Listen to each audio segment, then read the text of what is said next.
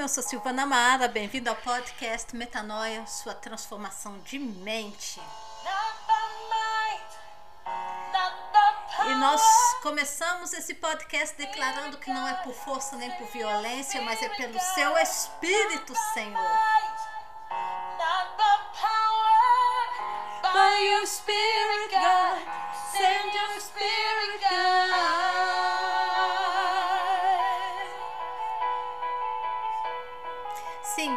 Espírito do Senhor que a transformação acontece. Com a nossa ajuda, é claro, cavando no subconsciente nosso, cavando na nossa vida e apresentando para que o Espírito Santo transforme, mude e aplique a transformação em nossas vidas.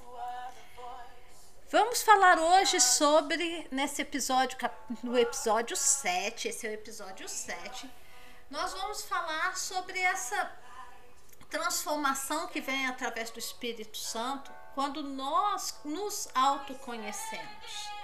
A maior viagem que nós podemos fazer é dentro do nosso interior. O problema é que a maioria, a maior parte dos tempos, do tempo, a gente está preocupado em viajar no interior dos outros, né? A gente fica com um olhão, olhando para o que, que o outro está fazendo e a gente esquece de olhar para o nosso próprio umbigo. Então, hoje, nesse episódio 7, vou estar falando sobre a necessidade, essa é a regra de ouro, submeter a autoridade espiritual. Quando nós entramos numa jornada de transformação de mente, é necessário achar alguém, encontrar alguém que seja espiritual, que seja um mentor espiritual sobre as nossas vidas, alguém que você admira, alguém que você é, confia né? Alguém que não vai te expor quando você apresentar a ele é, ou a ela a sua jornada, né?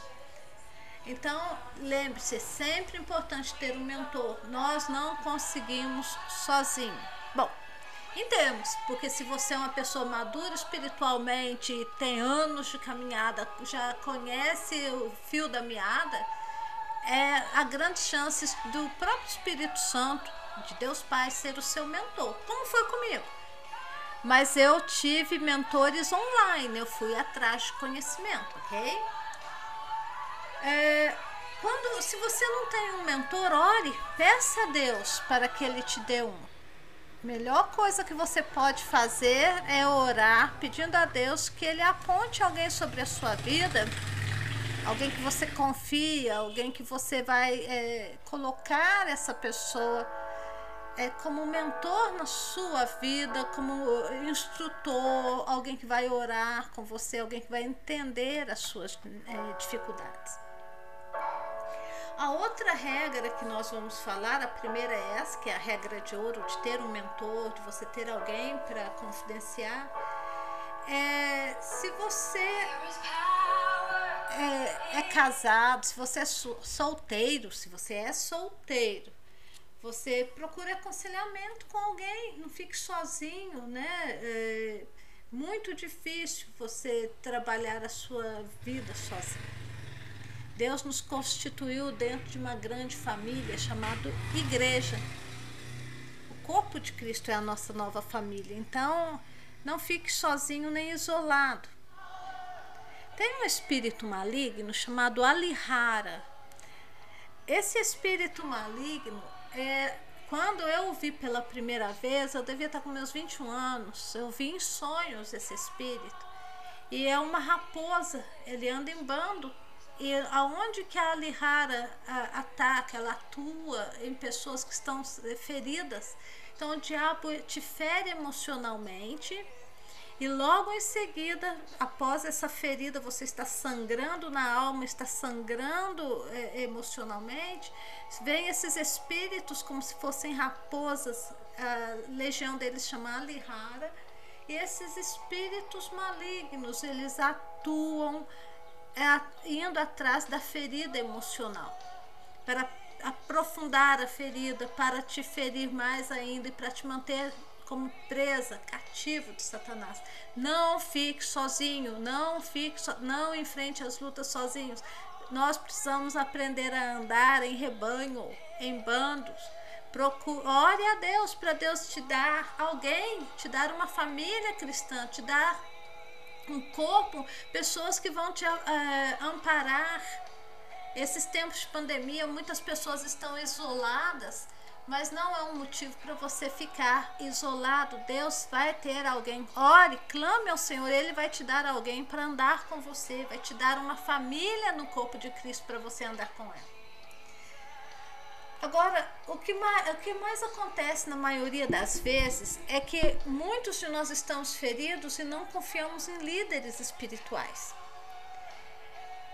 Eu já passei por isso, tô com 34 anos de crente, gente, que eu já vi, o que eu já vi acontecer dentro de igreja, que já aconteceu comigo, que já aconteceu. Eu já. Vamos assim, parar de vítima, né? Vamos parar de posar de vítima, porque se a gente levou, a gente também fez, né? Então nós tivemos problemas aí com líderes espirituais, perdemos a confiança em liderança espiritual, mas nem todo mundo é como o outro. Lembra que nós estamos em interações de ego, nós estamos em interações com pessoas com estado de ego alternado. Às vezes o teu eu ovelha não se deu muito bem com o eu bode do outro. Nós precisamos parar e começar a rever as coisas ao nosso redor, rever as pessoas com outros olhos, porque a interação dos nossos eus às vezes não deu muito certo naquela igreja que a gente foi, naquele ajuntamento de santos que nós estávamos ou com aquele irmão, né? Porque, gente, é muito fácil a gente ver o erro dos outros, mas não olhamos o nosso. Essa metanoia aqui é uma chamada de volta para o centro. O centro não é o outro, o centro é você e os seus eus.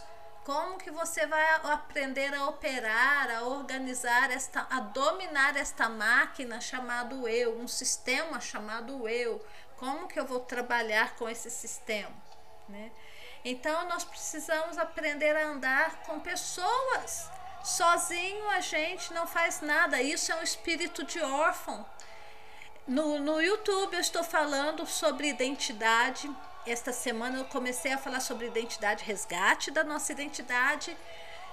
E o mais importante quando nós começamos a falar de resgate da nossa identidade divina é mover de inferioridade para identidade. E uma das coisas que mais acontecem conosco quando nós estamos ali vivenciando uma vida diferenciada, vivendo um momento difícil, nós acabamos misturando as ondas e deixamos que essas coisas de identidade assumam o controle da nossa vida e a gente acaba andando ferido, desmotivado, sem saber quem somos. Então, se você quer conhecer um pouco mais sobre identidade, mover-se de inferioridade para identidade divina, vá lá para o YouTube. Aqui nós vamos falar agora da importância da graça. Oh, glória a Deus, a graça de Deus. Vamos colocar isto em palavras simples. É Deus que me alcança com seu amor no ponto em que você está. Deus te alcança com o amor dele no, no ponto em que você está agora. A graça divina é Deus que faz todo o trabalho e você, como vaso, só recebe dele. O maior erro que eu e você cometemos quando levamos alguém a Cristo é a gente fala para a pessoa assim quando a gente vai apresentar Cristo. Venha Jesus como você está. A gente fala para ah, não, Jesus te aceita como você está. Não precisa de esforço próprio. Né? A salvação não é pelo teu esforço, não é pelo teu mérito. Basta você crer. Isso a gente vai falando no evangelismo. Aí, ok, isso é verdade. Mas logo em seguida que a gente apresentou o Evangelho da Graça, que só Jesus nos salva, nós ensinamos esta pessoa a viver da lei. É um disparate. A gente apresenta Jesus, fala que só a fé a graça de Deus nos é suficiente para ser salvos, e logo em seguida a gente começa a apresentar volta, essa pessoa de volta para a lei e não da fé. A gente ensina a pessoa a viver baseado na lei e não na fé. Aí vem aquela lista de doutrinas que as denominações enfiam goela abaixo da gente. Não faz isso, não faz aquilo. E aí o pobre coitado que acabou de converter, e muitas vezes somos nós mesmos né, que convertemos, nós voltamos ao ponto que nós estávamos antes da conversão. nós somos salvos, mas nós estamos continuamos tentando chegar a Deus por justiça própria. Queridos, você que me ouve, bênção do Senhor. Nós chegamos a Deus pelo novo e vivo caminho, que é Jesus Cristo, e Ele é a nossa justiça. Cristo é a nossa justiça. Nós, se nós vamos entrar nessa caminhada de metanoia, nós precisamos voltar para o princípio bíblico de que eu sou salvo pela graça e agora tudo que vem na minha vida vem pela graça, não pela lista infindável da religião de faça, não faça, pode, não pode. Se você vai caminhar nesta embrenhar nesta vereda de transformação pessoal, nós precisamos nos livrar do nosso eu religioso, nos livrar dessa religiosidade encraquelada que agarrou-se em nosso sistema de pensamentos e a gente foi só precisou da graça para ser salvo e agora tenta fazer tudo baseado em nós mesmos, no esforço próprio, é, tentar, tentar ganhar a aprovação de Deus. Não é assim que funciona. E isso se chama identidade. Conhecer isso nos leva a, ao resgate da nossa verdadeira identidade em Cristo Jesus. Eu fico por aqui. Shalom e até o próximo episódio. Onde eu vou estar falando sobre Cristo ser a nossa vida. Cristo é a tua vida. Cristo é a minha vida. A gente se fala, a gente se vê no próximo episódio.